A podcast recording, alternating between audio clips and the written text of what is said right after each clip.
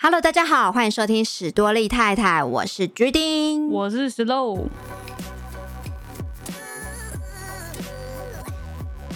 刚刚 Slow 在干嘛？嗯嗯 b i t o Box，Bitbox 是什么 b i t o Box，？Bitbox 要不要？嘿，听起来超听起来超废的，今天是节目的第二集啦，好不好？对对，那今天呢，一样是由慢慢来为我们说故事。慢慢说乐团。那你慢慢说故事。嗯，我们今天要分享的故事呢，抱歉，我们今天 请把那个东西先拿下去，谢谢。我们今天要分享的故事呢，是就是因为我们是一个国际化的节目，international，就是上次讲到是跟英国有关的，然后今天想要讲讲跟这个北韩有关系的这个，我刚才说什么？想要聊聊这个跟北韩有关系的部分。好的。北韩怎么了吗？从是说呢，他们不是很喜欢这样讲话这？样这样？从这他们他们很多很多很多，哎、你知道他们那个，就是有人说他们报新闻的时候啊，就是看起来是在生气吗？就是感觉很愤怒。对，，他们就是那如果他们是报一些很普通的民生新闻，就比如说说什么嗯今天有一个人他呃日行一善，嗯，帮扶老奶奶过马路，应该就不会这样。然后他就会说：“今天有一个人他扶老奶奶过马路。”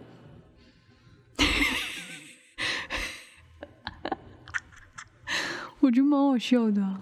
有吗？好，然后呢，就是为什么要聊到这个，就是因为，诶、那个前阵子这个金正恩的妹妹呀，是谁？金宇镇，金宇镇小姐呢，她下令炸毁南北南北韩的联络办事处，嗯嗯嗯，对，所以就让这个脱北者又掀起讨论。其实脱北者一直一直都蛮多人爱聊的，对不对？嗯，对啊，就是蛮多人喜欢这个，因为他们就是一个很神秘的。很神秘的国度。对对对，所以我我自己也蛮好奇的，所以我就是嗯查了一下这个相关的状况，嗯。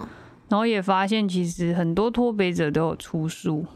嗯嗯嗯，对，好，那要开始讲之前呢，我们要先了解一下为什么会变成分裂的状态，嗯就是因为二战结束之后有美苏两大阵营嘛，嗯就那个时候世界就是有这两大阵营在抗衡，然后那个北半呃不是北半球，北半球，孤单北半球，朝鲜半岛的北北半部就是由苏联去去管理，然后南、南我一直要讲南南半半球，孤单没有孤单，南南韩南韩。就是由美国去管理哦，对去管理，但是因为这个分治的状态，也爆发了韩战，就是因为两边都会希望是就是自己是老大嘛，嗯嗯嗯，但其实一开始战争爆发的时候，朝鲜人民军就是北韩，现在的北韩是占大多优势的，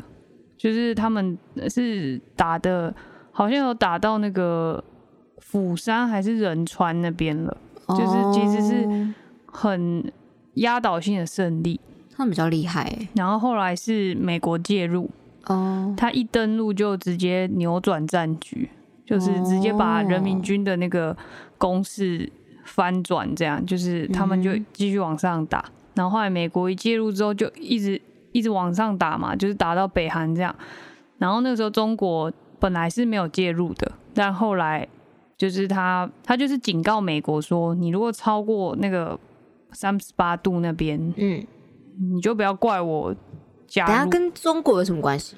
因为那个时候各方都会介入啊，然后就是跟跟他们有什么关系啊？就是会选边站，然后他现在就是因为他也是共产国家，嗯嗯然后他选择支持苏联这样，嗯选择支持北韩这样，嗯所以他就加入。但是他们的加入当然一定有帮助，可是就是美国太强了，嗯。所以就一路打打打打，然后最后决定，因为在这之前二战已经打很久，嗯，其实各国都不想再打仗了，嗯。然后后来就宣布要停战这样，嗯，然后就是现在那个很知名的那个三十八度。三十八度线。板门店，是叫板门店吧？就是板门店吗？就你不是有看《爱的迫降》吗？嗯。他嗯们不是有一个南北韩交界处，对啊对对啊。那个就是板门店，然后在那边签署了停战协议，所以就是就从那个时候是一九五三年就就是正式的分为南韩、北韩，然后两个是不同的政治体体制这样子，嗯。然后就一直到现在。嗯。对，然后其实一开始是因为相对的共产国家通常都会发展的比较慢，就像当初中国跟台湾啊，哦，然后所以南韩的经济发展的很快速，嗯而且后来战争结束之后，北韩在一九九零那个年代还有爆发那个大饥荒，哦，所以其实北韩的人生活一直都是很辛苦的，因为嗯嗯。而且他们都很着重在发展军事上面，所以其实人民的生活都是很辛苦的。嗯。然后就是一直发展到现在，所以其实依照那些脱北者的讲法，其实到现在他们的生活都还是很困苦的，就除非你是什么军官的家庭，他们就是那个贫富差距很大，对对对，而且甚至是真的是有钱就是有钱人，然后嗯他没有那个中产，嗯，因为他就只有嗯贫富差距很大的，对对，有钱人跟穷人这样。嗯其实看了很多新闻资料之后，会发现其实北韩人要离开，呃，应该说逃离逃离北韩是有很多办法的。嗯就比如说像呃最基本就是很多人都会那种偷偷跑掉嘛，然后经过中介那些，嗯，然后甚至还有一种办法就是他们有的时候有一些乐队什么的会出国表演，嗯或者是有一些外派的机会，他们会趁那个机会逃到当地的南韩大使馆。哦，然后所以他们是去那个南韩出差就对了，不是不是，有的时候比如说像那个啊，爱的迫降，他不是有去瑞典还是瑞士弹钢琴？嗯有的人就是会利用那样的机会，在当地就跑去南韩的。如果那个国家有南韩大使馆的话，他就会去南韩大使馆。哦哦，但是这个还有一个问题，就是比如说你去你去北京，嗯然后有的时候你你被当地的警察抓到，像像中国其实其实大部分的国家都蛮友善北韩的人民，所以通常都会把他们送去南韩，真的吗？但是中国都会把他们送回北韩。对啊，我我看那个他们是这样子欸，中中国会这样，但是像嗯比如说你你逃到，如果你很很幸运的成功逃到东南亚，比如说逃到泰国，像现在最流行的脱北方法就是逃到泰国，嗯嗯嗯，然后等着警察来抓你。对，可是听说有些警察不想抓你，对，因为他们送到很烦的，对，因为他们里面已经太太多人对，了，真的真的太多，但是近几年有在下降啦，哦，因为不好不好逃脱，变变得比较严格一点，因为太多了嗯。太多人要逃。呃，据说最最多人在逃的好像是二零一二，二零一二吗？当时好像是最高峰。是哦，当然之前还有一阵高峰啊，只是后来嗯一直下降到。我我看那影片好像是二零零七跟二零零八，哦，二零零七、二零零八嗯好像是非常多人，对，好像有到达两三千人。我不知道，我不知道，就是经过统计之后啊，目前从停战到现在，已经有三万人逃离北韩了。就是不管是逃到南韩或者是别的国家，哎、其实蛮多的吧，算蛮多的，很多，算是非常多。大家很厉害。就是你就知道那边 应该是真的是过着蛮哎、辛苦的可是他们不是都是就是不知道南韩是这样的一个，活，嗯、其实等下后面会讲到，就是北，因为我看那个，你知道那个金针菇吗？呃，你你家的粉丝嘛，你家的粉丝，粉粉书，我就是看那个影片啊，然后里面就是有脱北者，嘿，就是有嗯，好像有四个吧，对就他总共录了就是有几个影片这样子，嗯。然后就有两个，我看那两个人那个影片，他是想，嗯，是说那个北韩灌输他们南韩的观念，就是南韩是一个很穷困的国家，对对对，然后他们也也会被灌输说美国是很可怕的国家，然后因为为为什么他们要脱北，就是最最一开始的脱北者其实是因为他们一开始是战争结束被迫分成南北嘛，就是因为有两大阵营去接收他们，所以其实，在分隔的当下，其实有很多家庭是刚好分在两边。我不懂为什么会这样子哎、没有，因为你今天战争结束，大家要开始瓜分那些资源呢、然后当然当地的那个也是会有一些，比如说头嘛，像金日成，他就是刚好是当时的呃北韩呃朝鲜半岛在发展这个共产主义，他是那个头嘛，所以后来就让他成立了这个金氏王朝。嗯然后那个时候南部也一定有一些呃民主的斗士去进行这些改革，才会发展出这两个体制啊。所以是很多事情同时在发生啊呢、我是说他们在分裂的时候，为什么会有些家庭是破散、破支离破碎的啊？很正常啊，因为他在打仗嘛。那打仗，但是人民生活还是要过啊。有可能假设，比如说今天我台湾在打仗，可是我我来台北念书啊，哦然后我我就离开家了嘛。哦结果你怎么知道会被分成两半？哦，就是他们有时候，嗯，可能南韩的人跑去北韩那边，对对对或者是哦北韩的人跑去南韩，然后就是因为当下划分了之后，他们最一开始的脱北者就是说，那个时候甚至有脱南者，就是比如说他他现在脱南者是这样，就是他现在知道说哦要分一半了，等那个界限设定好之后，嗯。我不能过去。嗯。可是因为已经设定，他们来不及，但是他们要回去找家人，所以哦。就赶快趁那个时机突破那个封锁线，然后跑去找家人。这样就当时当时的那个比例比较多的，就是从北逃到南，嗯，所以从那个时候开始有脱北者。哦，对，那是最一开始的。那像脱北路线，其实比较知名的就有四种。第一种就是最常见的，就是逃到中国，嗯然后再想办法，可能去大使馆到到南韩。就比如说你要越过那个鸭绿江跟图们江，选一个，哦，对，就越过江就到中国了。哦，但是你你就是要小心。可是对啊，若被中国那个警察抓到什么的，通常中国警察抓到是会直接送回，对啊，直接送回去、哎，所以你要小心呐、所以应该是不会很不会有太多人想要选择这一条吧？对，因为现在最流行的就是第二个，就是逃到东南亚。嗯，泰国。对，逃到东南亚，但是逃到东南亚也要经过中国啊。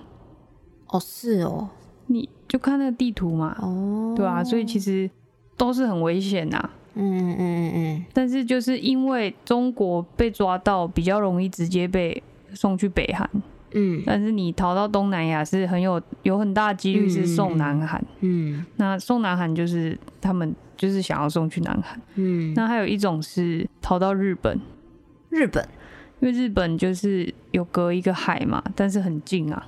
嗯但是这个就比较少，但是最最最困难的就是逃到蒙古国。蒙古，对，嗯、我我等一下要讲的这个故事就是逃逃这条六这个路线的，因为我我觉得这四条我如果我是北韩人，嗯我不会选这一条，因为我觉得太困难，因为他要逃到蒙古国要经过戈壁沙漠，哎、那个很难呢、沙漠是你会不会在那边就已经渴死啊？对，沙漠是一个你要生存都很困难的地方，啊，所以你要选这条路，其实？其实说实话，就是抱着必死的决心去的啦。到底为什么会有人想要逃去内蒙古啊？呃，因为我等一下要讲的这个故事，就是他就是，反正他就是有他的原因，他才会选这条。不然金马的高工，不然，因为你可不可以尊重一下，尊重一下我的脚本？这位这位同学可以尊重一下。哎、还写脚本，反正就是说，逃到蒙古国这个，他就是你要先从北韩到中国，然后再从中国跟蒙古的边境，你要逃到蒙古。但是就是这个边境，你要越过那个沙漠，才有办法到。等下，等一下，为什么要逃到蒙古去啊？因为蒙古蒙古的一个地区会有南韩大使馆，啊，中国不是也有会会有南韩大大使馆吗？但是因为中国比较容易被骗啊，哦，就是有一些人口贩子，哦像你，你常常会看到很多新闻，就是他跟你说，中介跟你说，呃，我我让你逃到南韩，然后我我收你多少钱就好了。嗯，结果其实他是把他卖去中国偏乡当老婆，哦，我好像有看到新闻他这样等于赚两个，就赚你的中介费，又赚那个他娶老婆没良心哎，就是人口贩子啊。那不行哎，就这种人其实就是 在这赚黑心钱。就是他会下一百层地狱啊。真的很糟糕。然后就是我今天要讲的这一位，他就是他的资料没有很多，但是我我觉得他是蛮特殊的状况。他怎样？他叫做李平，李平，李李子的李，和平的平。嗯，然后他呢长得很帅，他是花美男。哦，他但他他现在在南韩是当直播主哎、直播主，就你看，他是一个北韩人，然后他在做直播、哎，在北韩没有人可以直播、哎可是我听说，如果就是你如果太嚣张，怎么样？如果被北韩知道，对，如果你你离开南韩，是很有可能他们会抓你的。如果你是有一定影响力的人的话，对啊，像前阵子就有一个脱北者，他其实是过得很好，而且他就上电视啊，然后变成综艺咖这样子。嗯，但后来他突然出现在北韩的新闻里面说，南韩超级糟糕的，我脱我脱北过去之后，我我想要回家，就是他他脱北之后，突然出现在北韩，然后再官宣说，呃，我我再也不要离开北韩了。北你说韩才是他的人的脸吗？是影片，就是影他真的他真的回北韩，所以有很多说法。然后有的人是说，有的人就怀疑他，抓回去吧？有的人怀疑他是间谍，有的人怀疑他是真的。因为其实脱北者到南韩生活是很是真的有困难的，因为假设你。因为你很难找到好工作，因为南韩本来竞争就很激烈，哦，对，然后你如果又是北韩人，有的人其实他们在那里还是有一点会被歧视的啊，不是每个人都那么嗯，包容各个族群，嗯哦，所以有的人说，说不定他真的觉得很痛苦，所以回去。但是更多的说法是说，哎、可是如果你不是啊，如果那一定是间谍啊，因为如果你是很痛苦，然后回去，你一定会被杀掉啊。不是还有一个说法，就是因为他他当初脱北的时候有有一个配合的中国中介，但是因为他还有家人在那边，所以他每年都会回中国，然后拿钱给中国中介，请他帮他带给他的家人。然后就有一个说法是说，他到中国拿钱的时候，被北韩埋伏的人抓回去。嗯，然后抓回去就是利用他这个在南韩很知名的这个身份，然后强迫他拍摄这种影片去宣扬说南韩真的超烂的这样，好可怕。因因为他本来在南韩算是一个明星嘛，所以他的妆容什么身材都很好，可是那一支影片他看起来状况很不好，真假的啦？就是谁呀、是谁啊？他叫做李叫做林志贤，哦，姓林哦，对林小姐。林。好，没事。反正就是也也有这种状况啊，就是如果像像他就是你说的太嚣张，他太有名了，嘿，然后就就可能北韩就看上他，要利用他这个身份，然后给他弄一下。哇塞，老韩文，干不利基买过，干不离买股啊，韩国啊那个北韩腔就干不离买股。不像来，你来。红不是买过。什么啦？我我我自己觉得我学的蛮像的。自夸嘞，老王卖瓜，自卖自夸。闭嘴。好，所以我哇，我们就正式讲这个李平的故事。但是因为我就是找一些新闻资料来拼凑，所以如果听众有觉得哪些你你知道这不是事实或者是怎么样，你可以留言跟我们讨论一下。但我就是把我找到的资料讲给大家听。好，没有没有问题的。这李平呢，你猜他几岁？李平，我怎么知道他现在啊？直播主，他一九九四年出生，跟 G D 一九九四，跟 G D 一九九四对啊，啊，就二十六啊。跟你一样大，对啊。透露年龄。哎、不对啊！要要要逼掉啊？要要要，那我等下就用这个，我我后置就用这个逼。他这个李平呢，他就是一九九四年出生在出生土城出出，我出生在他台出北。你出生在台北，没事没事，没哦他出生在北韩的一个咸镜北道青津市，很难念是不是？超难的，超级难。他出生不久，他爸爸妈妈不久，他出生就是刚出生，真的是小 baby 哦。他爸爸妈妈就逃去南韩了，哇哦！所以他他、哎，不是啊，他爸妈逃去南韩啊，他自己嘞他就是住在北韩，可是还有奶奶跟叔叔照顾他。哦然后他呢是二零零四年才逃到南韩的，所以他哦他其实算是很小就逃过去，哎，这样是几岁啊？这样才十一岁而已。二零零四呢？对他一九九四年生嘛，他二零零四逃去啊。哎，六十是十岁吧？十，哎对，十岁，十岁，不好意思，算数哎不好。算数嘞。怎样好不好？啊，你你你你你你是理理理科的，我怎样？我怎样？你理科啊的你哪文组，文科 就是呢，他他二零零四逃到南韩嘛，哎，不对啊，这跟理科有什么关系呀？啊不能二六加四这么简单啊？不能随便抢哦，就是乱抢不行哦，跟你们说，慢慢是会是会发发火的人哦。脾气加败呀，要不要让我讲故事呢？来来来，他卡住。反正他现在就是一个直播主，听起来好像就是蛮 lucky 的。他在南韩还有找到一个适合他的工作，这样结果呢，听起来很幸运，但事实上他其实脱北有失败过，为什么？很可怕吧？你不觉得为什么他还活着吗？对啊，为什么？就是他，他其实是第一次是失败，然后有被送回北韩的，那他不会被杀掉吗？他没有被杀掉。为什么听我娓娓道来，？OK OK，娓娓慢慢说，慢慢说。他第一次脱北的时候是跟他妈妈一起，呃，不，跟他奶奶一起。他奶奶，因为他他嗯北韩就只剩奶奶跟叔叔嘛，哦他就是二零零一年一下的时候。有个问题，嘿就是他们脱北了，那他们的家人其实就是这个这个就是他们选择北选择脱北的一个代价之一，就是他的家人还在那边，可能会被大家指指点点，而且会被呃政府监控之类的，对啊，不不会被就是当成奴隶吗？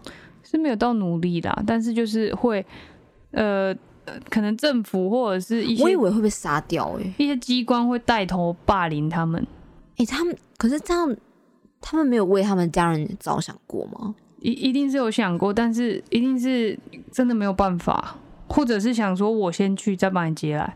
哦，像像他爸爸妈妈就是这样，哦哦哦哦，所以他他第一次脱北的时候是二零零一年的时候，他他爸爸透过中介，我刚走音，透过中介，偷偷偷狗要怎样啦？哈啦，今晚是安娜啦，你看他要暴怒了，没事啦，没事啦就是说呢，好啊，又忘记讲到哪里。哦，透过就是中介啊，你忘记了？透过中中介，闭嘴啦！你打断我，你知道，其实曼曼她平常是一个非常幽幽默风趣的人，就是会超级白目，我我录音之后会有那个偶像包袱啊，好恶哦、怎样的？他是一个很很很白目的人，可是他就是讲一些笑话，可是其实有时候也不好笑。但他在节目上呢不，然要不要现在讲一个？来，你现在讲一个，现在讲一个，有点小明，怎么了？有点小明。嗯，等一下，我现在在有点忘记笑话是。不行哎、你知道他还说他自己是笑话王哎、还得过什么冠军？笑话王冠军。我想到了，有一天那个有一个班级，他们是海洋生物班级，怎么啦？然后有一只章鱼，他就作弊。章鱼超好吃。OK，来，反正就是章鱼他作弊，就被老师抓到，老师说：“哎、我知道，哎、我知道他怎么做作弊的，怎么作弊？他是喷他的乌贼。你闭嘴啊！”章鱼就说：“章鱼就作弊，然后被老师抓到，老师就说：‘章鱼，你抄谁的？嗯为什么要作弊？嗯，章鱼就说：“我超棒的。”有一个有一个海洋生物是棒棒，啊，我我超棒我超棒的。老老师问他抄谁，他说我超棒的。所以就是说呢，好吧，再一个，再一个，再一个。袁小明去图书馆，这个我的冠军笑话。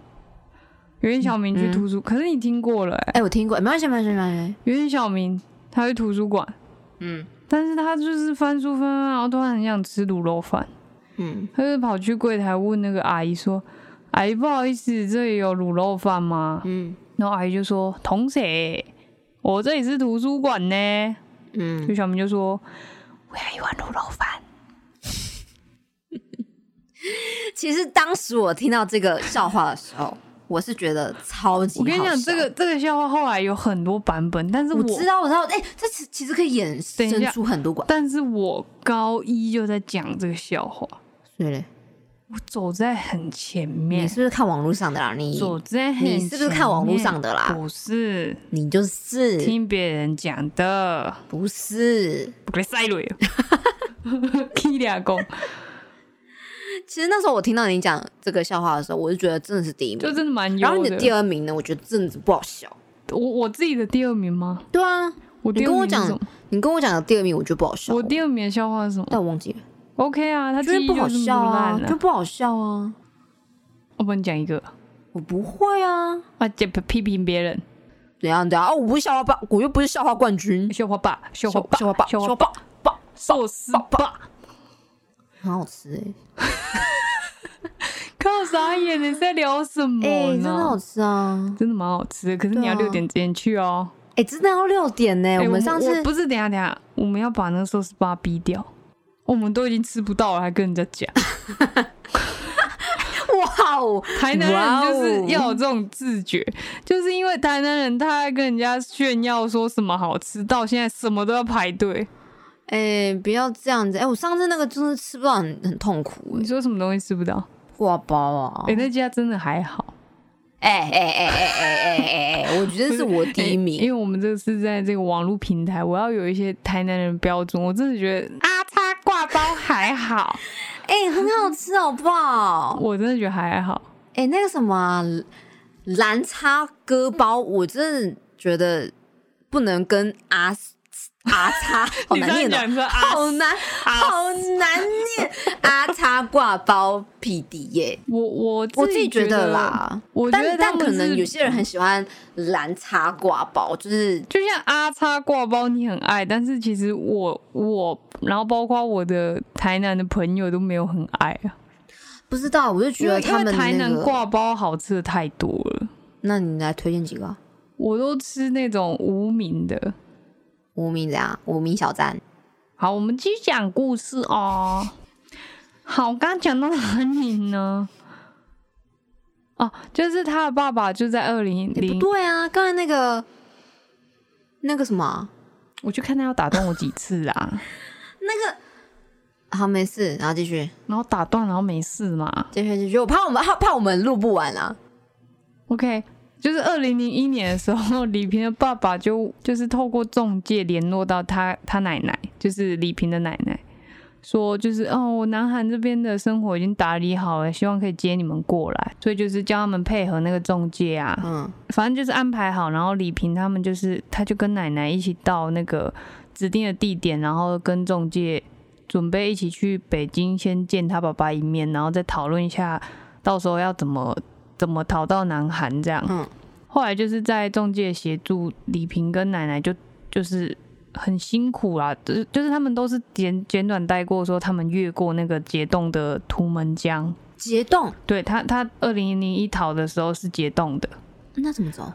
你会走在冰块上面？对，。好像就是很辛苦，然后你会很很容易失温还是什么的，Oh my god，奶奶，真的。但是他他就是一个一个江这样的距离，你要越过去，然后还要躲那种，因为那个那北韩的军人都会在那个边境扫射，看到有人他就会狙击，然后直接叭叭叭叭，然后就就是你你你除了要在那个结冻的冰上面移动之外，你还要小心不要被看到，不然你就被射死。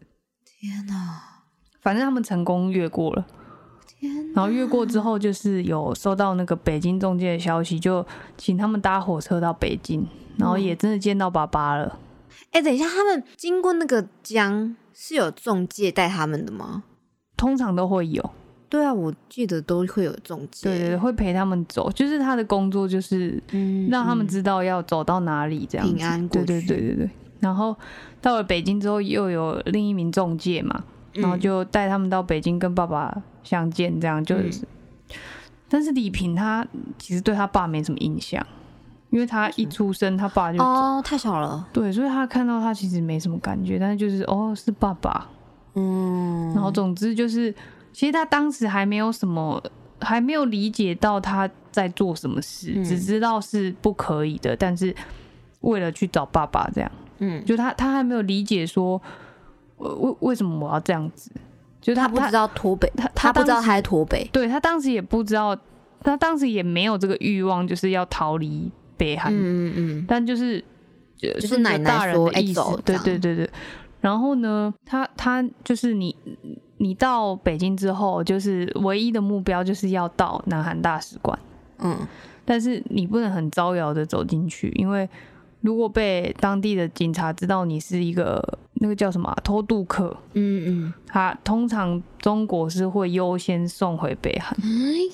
嗯，所以他他到南韩之后见完爸爸，就是被那个中介安排到一个到南韩之后，呃到中国之后，哇，一下一秒到南韩，到了中国之后，到北京之后，就是先反正那个中介就安排他们到一个小公寓里面，然后他们进去之后，发现里面其实有二十多名的北韩人在等。结果他们以为哦快要解脱了，就是只要到大使馆就结束了，嗯，就突然有一个持枪的警察冲进来，为什么被发现了？然后他们通通都被抓去监狱了。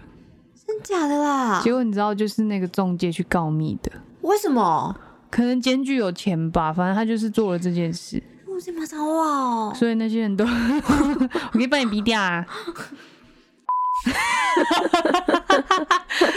我我就留那个歌，然后后面把 它逼掉。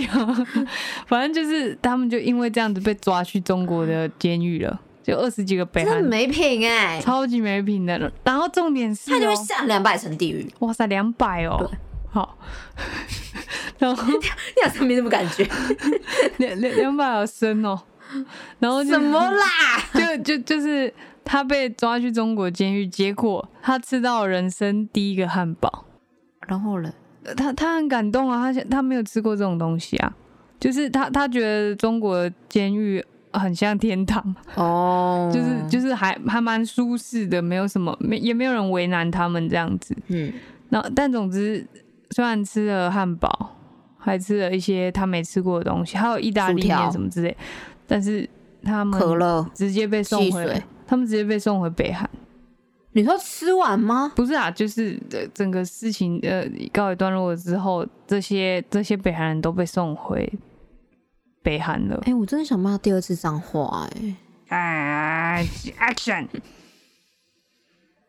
修修修身养性啊！哇塞，突然学佛啦！哎、可是有时候不骂脏话真的是不不畅快哎、就像我那天在杀蟑螂，我一定要骂脏话。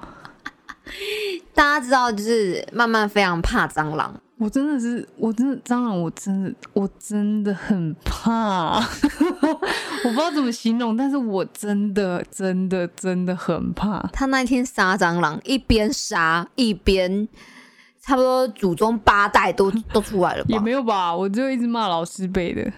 是吗？对啊，我不记得，反正就是我我只知道你是狂骂、狂骂、狂骂。我真的，而且重点是那只蟑螂其实也没多大，但是它真的是相当之奸诈，你知道吗？我知道，我真的这这这这这是小人呢、小人，小蟑螂小虫子哎、嗯，不学好哎、我给他一个教训啊！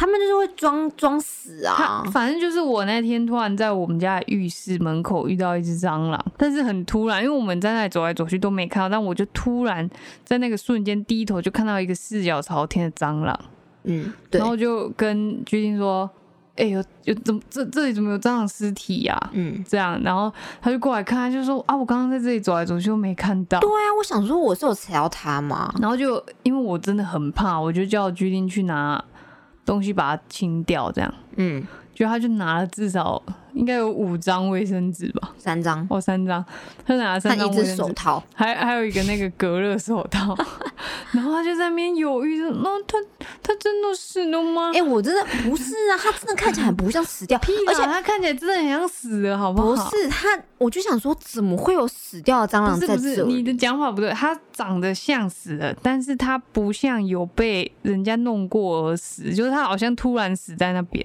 就是不可能突然死在那边你看，啊你！的 book book，Book this is a B O O K，然后嘞，爬 apple apple pie。呃，pen 把 apple apple pen Oh my god！反正就是他不可能 B B 突然死在那里。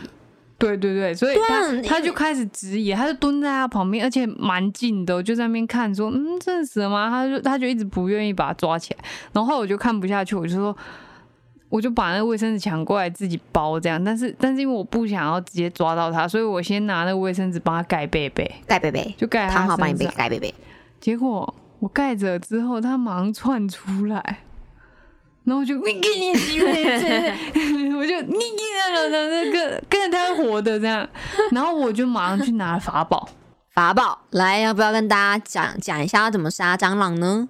我跟你讲，这真的是四季的生活智慧。你要，感谢谁？我刚说生活智慧王，智慧王。我说智慧王 Oh my god！你居然生活智慧王你要感谢谁，ZKY。？Oh my god！反正这个 ZKY 呢，是我的一个职场前辈。是他教我一个杀蟑的秘诀，就是你因为蟑螂它是用肚子呼呼吸的，嗯，肚然后它子肚的肚肚子子呢，孵，它的那个肚子那一面就是下面那一层都是脂肪，都是油脂，就是非常恶心的一种生物，真的非常恶心。它肚子都是油，你知道吗？我不想知道然后，哪一间。所以你要准备的这个法宝就是先先先先倒一点油，不是 啊，开火。要用洗碗巾加一点水，就是你要随时在家里备着这样一罐。我跟你讲，我那天他喷的时候，我就我说是故事还没讲完，你不要插嘴。就是我就在那个瞬间冲去厨房拿这个也没有多远，好不好？喷雾啊，但是就有一个人站在旁边看呢、也不知道在看什么不。是，我知道你要去拿，我要等你拿。然后我回来的时候，顾啊我回来的时候好险，那只嘎爪还在，然后我就开始往它狂喷，然后喷一次骂了一串脏话，这样就喷喷喷喷喷我跟你说喷喷啊喷喷，我跟大家喷说喷喷他他要喷之前，我就跟他讲说，你要先摇一摇，不然没有效。我跟你讲，然后他就他就他就不理我，他说他他就说不要不要，然后就里面喷我没有说不要。反正你就是不理我这样。我跟你说，真正怕蟑螂的都知道，你那个当下根本就没办法多思考，你只希望它死亡。不是因为你喷的那些都是水，不是它还是有一点用处，它就是有泡泡。所以他才就是挣扎很久，对逃逃窜逃跟大家窜。讲一个 little tips。就是你一定要摇，然后让那个泡泡可以覆盖在它身上，它几乎就是无法动弹。就是我真的觉得这个是一个，如果你怕蟑螂，你一定要备着，对他真的是真的非常有效。它真的是喷了之后可以很优雅的杀蟑螂，因为它其实像有的人直接拿拖鞋啊打啊什么那些，嗯都会让它肚子里面细菌炸出来，炸出来就很容易有别的小蟑螂，所以其实是更可怕的处理方式。所以用这个方法，其实你可以比较优雅一点，而且因为它它一碰到那个泡泡，其实它就不太能跑，所以你也不需要很慌张的在那边杀蟑，对，没错。所以推荐给大家。而且它真的是盖小丽喝油。他他真的是就是碰了碰到之后就不动了。对对对，他就他就开始，你你会看得出来他很痛苦，但他跑不动，他卸下心防了。不是他是无法呼吸，哇，他就缺氧啊，缺氧怎么唱？好难哦。暧昧，那是暧昧，你不要在那边想要怎样 硬要我唱，硬要哦。总之就是分享这个小故事给他。为什么讲到这里来啦？我忘了哎、哎、为什么？自己听回放了。我刚刚讲到哪里？哦，他们就被送回北韩了。北韩跟蟑螂有什么关系？我不太懂。哎、我真的不知道哎、到底到底在干嘛？不要知道比较好。总之呢，他被送去北韩之后呢，送回去之后，他跟奶奶在北韩被关了一阵子，真的是没良心、欸，就进监狱了一阵子结果是因为他叔叔去贿赂那个狱警，就是哎、真的没良心！阿妈，你这样关他，然后就是就是他他他贿赂狱警之后就被放出来了，就是他他们没有被处决什么的，嗯，但就是被关了一阵子。结果出来之后，他他就是在在邻居啊、老师啊，或者是亲友啊，都都对他们指指点点，然后说他们是背叛者，就是说他们是叛逃者这样子。然后有一次最惨的是李平，他还被训导主任叫到讲台前面，然后那个主主任那个训导主任就直接在大家面前说，李平是背叛祖国的人，他抛弃了朝鲜，Oh my god！然后全全部的同学就对他丢石头，就大家一起霸凌哎、对啊，就是就是说他是一个背叛祖国的人这样子。然，后他他被送回来之后，大概就这样子一一直被霸凌，这样子度过了三年。三年，对，就是这个期间他都没有再想要去逃脱北这样。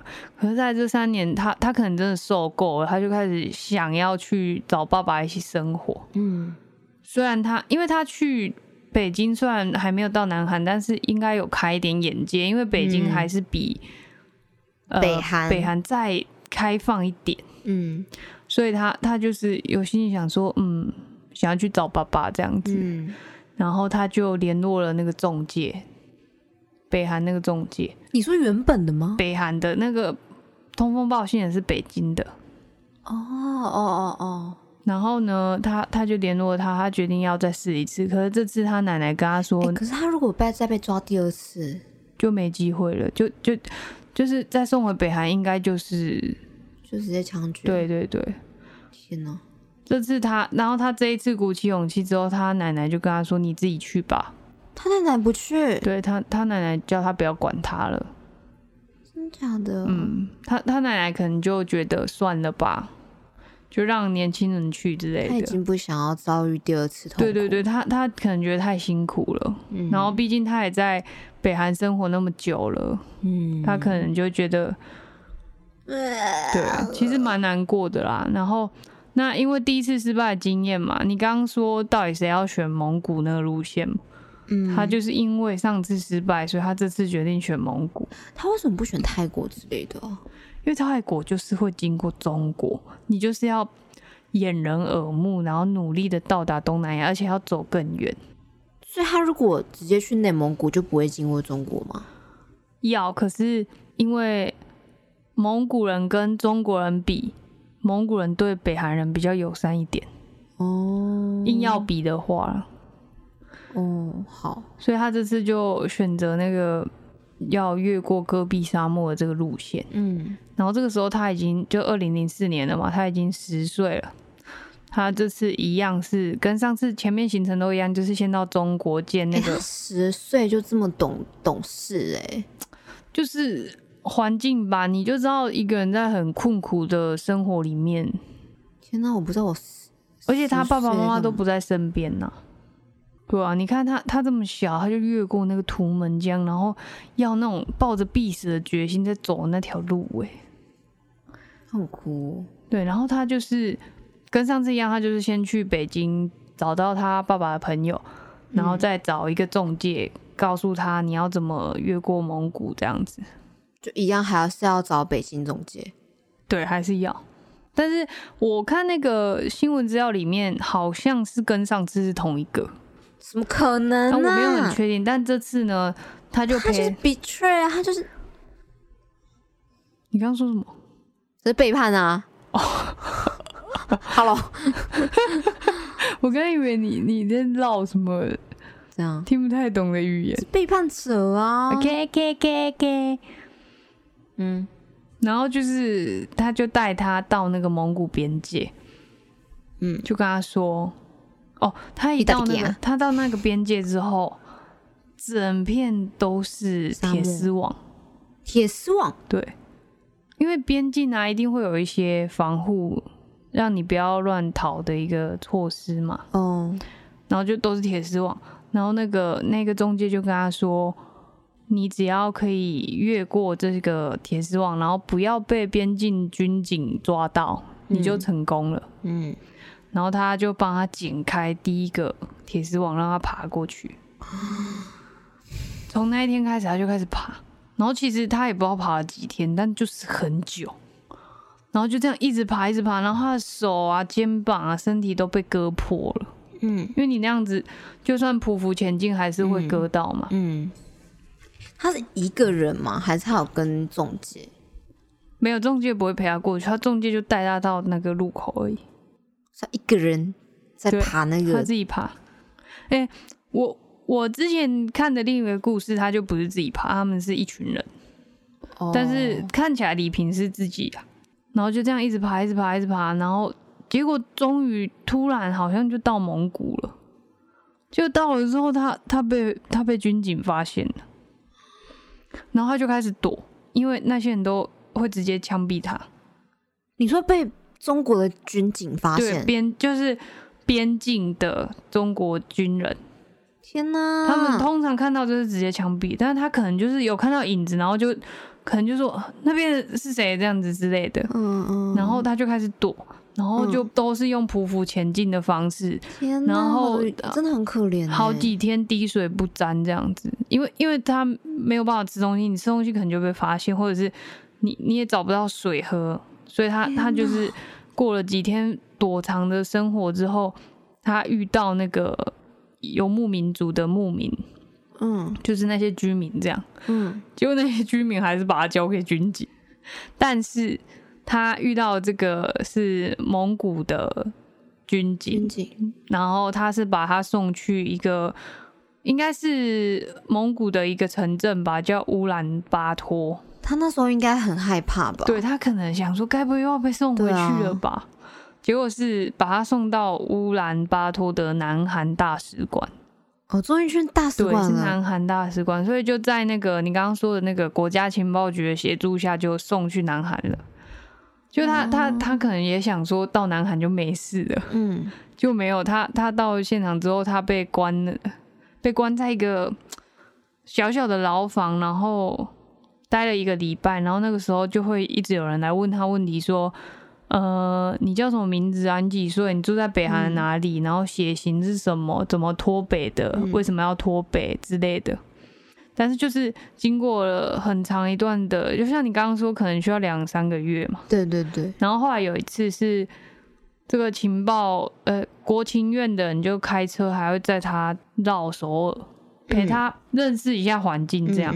然后结果他他还说那个时候有第一次带他去东大门，嗯。然后他那个时候才知道说，那个就可能课本上啊，或者是他们那边的资讯都是骗人的。对啊，都就是骗人那里，其实那里很先进，然后甚至比他所在的北韩更更发展这样子。更开放，对对对，然后后来他他是被安排到那个金鸡金鸡道的一个统医院，那边就是会安置脱北者啊，嗯然后就是教育他们，然后他也再次跟爸爸妈妈一起生活了，这样，嗯然后终于，而且他因为他才十一岁，所以他其实各方面算是适应的很好。然后长大之后也都，因为很多那种比较晚脱北的人，他们会有点格格不入这样。嗯但因为他是小朋友就到了，嗯所以他其实吸收能力也比较好，然后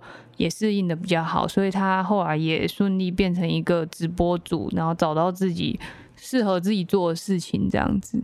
然后他就是常直播在讲一些可能南北韩差异啊，或者是他好像现在蛮多 YouTuber 都这样哎、对，因为大家都很嗯好奇北韩的生活是什么，所以其实他们出来，呃，有想到做这件事也是蛮合理的啦。对啊，对，然后就是他后来，后来很多网友就是都很关心他的奶奶，就是有没有来，哦或者是现在怎么样。我觉得没有哎、没有奶奶就没有来，奶奶就是跟叔叔继续对啊，我觉得他。他他就是害怕了，因为那那一次因为那个失败的怕到了，经验，对啊但就是就是他他们等于就是知道嗯彼此是好的，因为他也他也会行动不便啊。对对对，有有可能会比较不好逃脱，怕变成拖油瓶这样子。像像他们如果爬那个那个铁丝网，他爬那个铁丝网，然后他他奶奶突然不方便还是什么，就可能会害自己的孙子被发嗯现，所以所以可能还是怕变成拖油瓶吧。嗯对，所以就让小朋友去。然后他他说，其实现在的生活就变成他跟爸爸妈妈在这边过得好，可是跟奶奶也不会常常联络，因为也不好联络。对啊，他们不知道怎么联络到。其实都是靠中介啦。对他们，像刚刚不是有说会送钱回去那种，嗯，也是有一些在北韩跟中国边境游走的一些商人。对对对，对，因为像他们不是也都会常常偷，他们好像可以在那个中国的那这不知道什么地方，然后透过电话可以联络到，好像因为好像就离那个北韩很近。对对，不小心连到那个。对对对对，就可以 跟那边的人讲话。其实说实话，真的蛮可怜的啊、嗯但是像我，我其实第一个认识的脱北者是一个叫朴妍美的人，我不知道你知不知道？朴妍美，你说那个有出书的那个吗？对对对，他的书叫《为了活下去》。天哪！他他也是透过那个，他也是从蒙古过来的。哦，他是蒙古哦。他他也是选了一个很辛苦，可是他的故事更悲惨，因为她是女生，然后他是跟妈妈一起逃，因为第一个他们家逃的是姐姐，但是嗯。听说姐姐也是遇到那种人口贩子，然后好像被呃是被抓去，不知道是不是卖淫的还是什么的，就是嗯。不是不是被卖去当老婆，是是在做那种性交易之类的。嗯。然后他他甚至还有目睹过，因为他他他们他算是长得蛮漂亮的，嗯，然后当时就是有那种中介还是那种，反正就是中介之类的人想要他的肉体，这样就说呃我我给你钱啊怎么怎么样，结果他他妈，而且他很小，然后他妈妈为了保护他，就是说他跟他做，什么了？但是是在朴妍美的面前，他他亲眼看着他的妈妈被人家糟蹋。就是其实蒲月美的故事真的很，我自己看我觉得很惨，因为他后来甚至，等一下你你有看那本书了？呃，我是看他的一个专题报道，哦，但是书我我没有看完，我我在书局有翻过，嗯。然后他就是他当初甚至有遇到一个，就是好像有对他动了真情的一个中介，啊，就是说想要娶她，但是假的啊，他为了要生存，他就是答应。跟他在一起，但是他是为了要找妈妈跟姐姐，因为因为他跟妈妈后来是分开了，因为分开，就是被卖到不同地方之类的。天然后分开之后，那一个对他重真情的中介就跟他说：“我会帮你找到妈妈跟姐姐。嗯，”然后就是他他那个对他动真情的人是在做那种人口贩子的工作。所以他他其实因为那个朴妍美，他有到处演讲，在讲这些事。因为他他后来工作是人权斗士，就是他一直想要帮北韩人民发声这样。所以他在讲故事的时候，他都一直避开这个事情。但是后来在书里面有写出来，就是他其实是帮这一个爱上他的男人在做坏事，就是在做人口贩子这件事，就是骗女生要帮你们去南韩，但是其实是抓他们去卖淫。就是他有协助做这些事，为了要找到妈妈跟姐姐，所以他其实，他其实是压力非常大，因为他他知道他不可以这样，可是他自己就这样子，他他为了找到妈妈跟姐姐，他就是先跟着那个人做这些事，然后他一直觉得这是他心里的阴暗面，他也一直不敢提。但是他后来觉得，既然都要写书了，应该要毫无保留的讲出来。然后他知道会被大家骂，但是他他真的别无选择。那后来他也真的有找到妈妈跟姐姐，然后他现在过得其实我觉得蛮好，就是他现在，因为他到南韩之后，其实他没有觉得变自由，因为他觉得。很格格不入。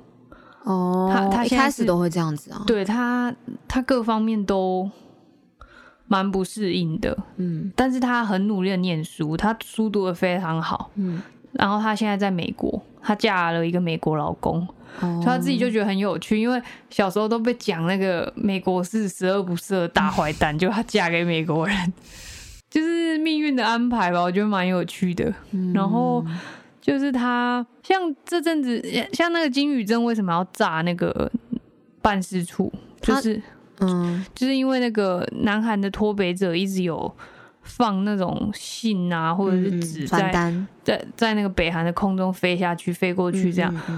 惹毛了。然后好像朴妍美有参与类似的情况，但是我我不知道是不是这个，但是他好像有在努力想要让。北韩的人知道说真正的情况，或者是说让世界知道北韩的情况，让有更多人了解他们的状况。嗯，可是朴元美他算是很有名的脱北者，嗯，但是他一直有一个争议，就是说很多人都会说他到处演讲的内容有的时候会不太一样，就是会觉得他是不是有在夸大，或者是有在骗人。但是我都觉得，呃，我觉得。他他可能真的有夸大，或者是真的有怎么样有出入什么，但是不可否认的是，他真的是为了要得到自由，费了呃怎么讲，他他牺牲了很多事情才有今天，然后他也真的有有谁能比他更想要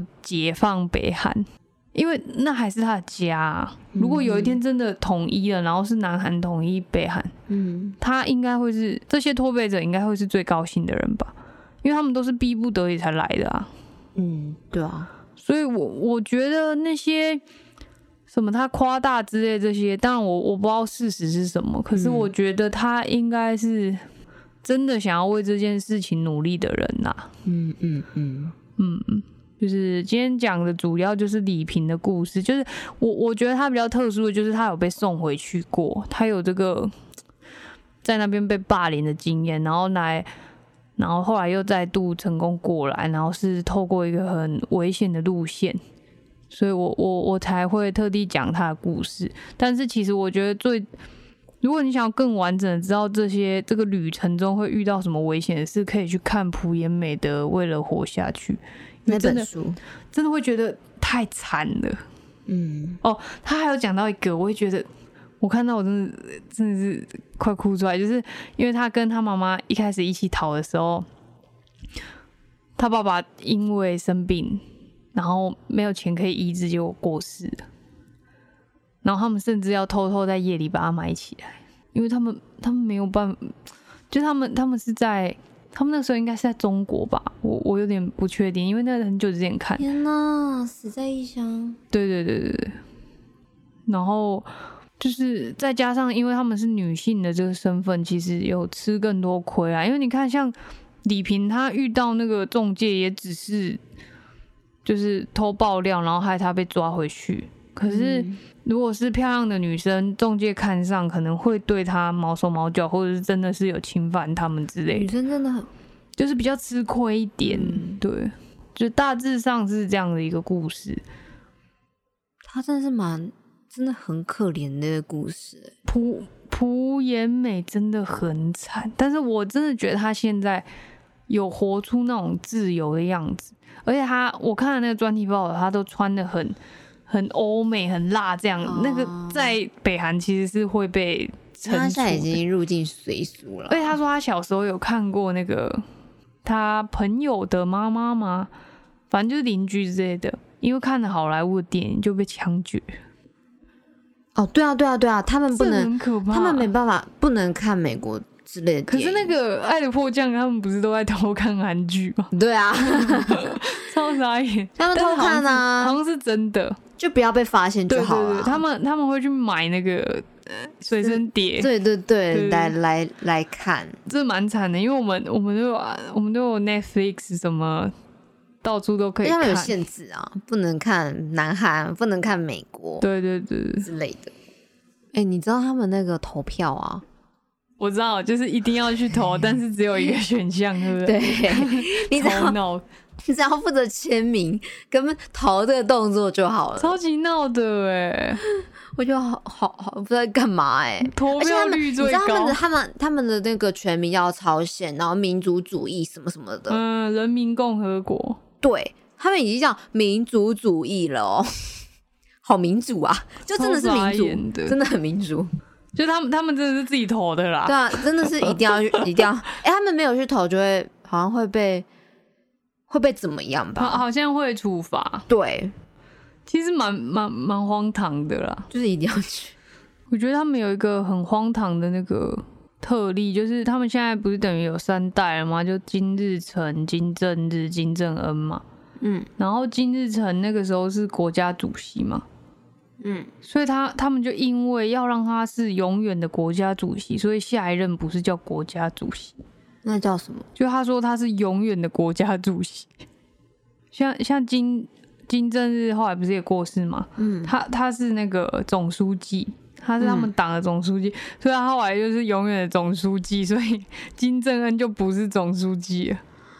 他他的他就是新的领导人，但是他他的职称又不是总书记。他们就是要永远，他们就要永远的什么？国家主席就是永远的国家主席，然后总书记就永远总总书记，然后可能金正后之后如果真的离世之后，他他又会是永远的什么什么，然后下一任又要是别的职称这样子。啥意就是那是因为他们现在历史蛮短的，嗯，不然之后哪永远的永远那么多名字可以取啊？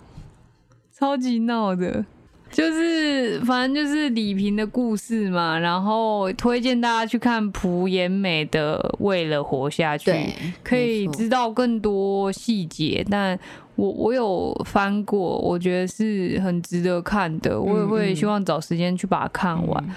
然后网络上也有推荐很多，呃，就是一些揭发北韩生活的一些故事书，或者是。还有很多脱北者的传、自传故事等等，都可以看一下。就是如果我觉得，如果这个世界想要更美好，是每个角落、每个地方的事情都要了解，才有办法，就是怎么讲，让自己变得更圆融的人呐。而且看完还会觉得。台湾其实是很幸福的，没有错。我们其实我我经过这次疫情，已经觉得台湾非常的棒的啦。嗯，其实我们生活在台湾很幸福哦，没有错。那我们这一集还可以在这边讲这种乐色话，还可以开人家李平头的玩笑。哎，我不是故意的啦，李平头，你去看一下他的直播。好啊，我去看一下。好了，我们就在这里，好，节目就在这里，到节目都要。节目就到这里了，就不要顺啊，就叫我们到到底。下次见，你来个 rap 结束。噗呲，克呲呲，噗克呲，接噗克呲，木哎克呲，到哎子接。后面怎么落赛啊？落赛。节目就到这边结束啦，我们下集再见，拜拜，拜拜。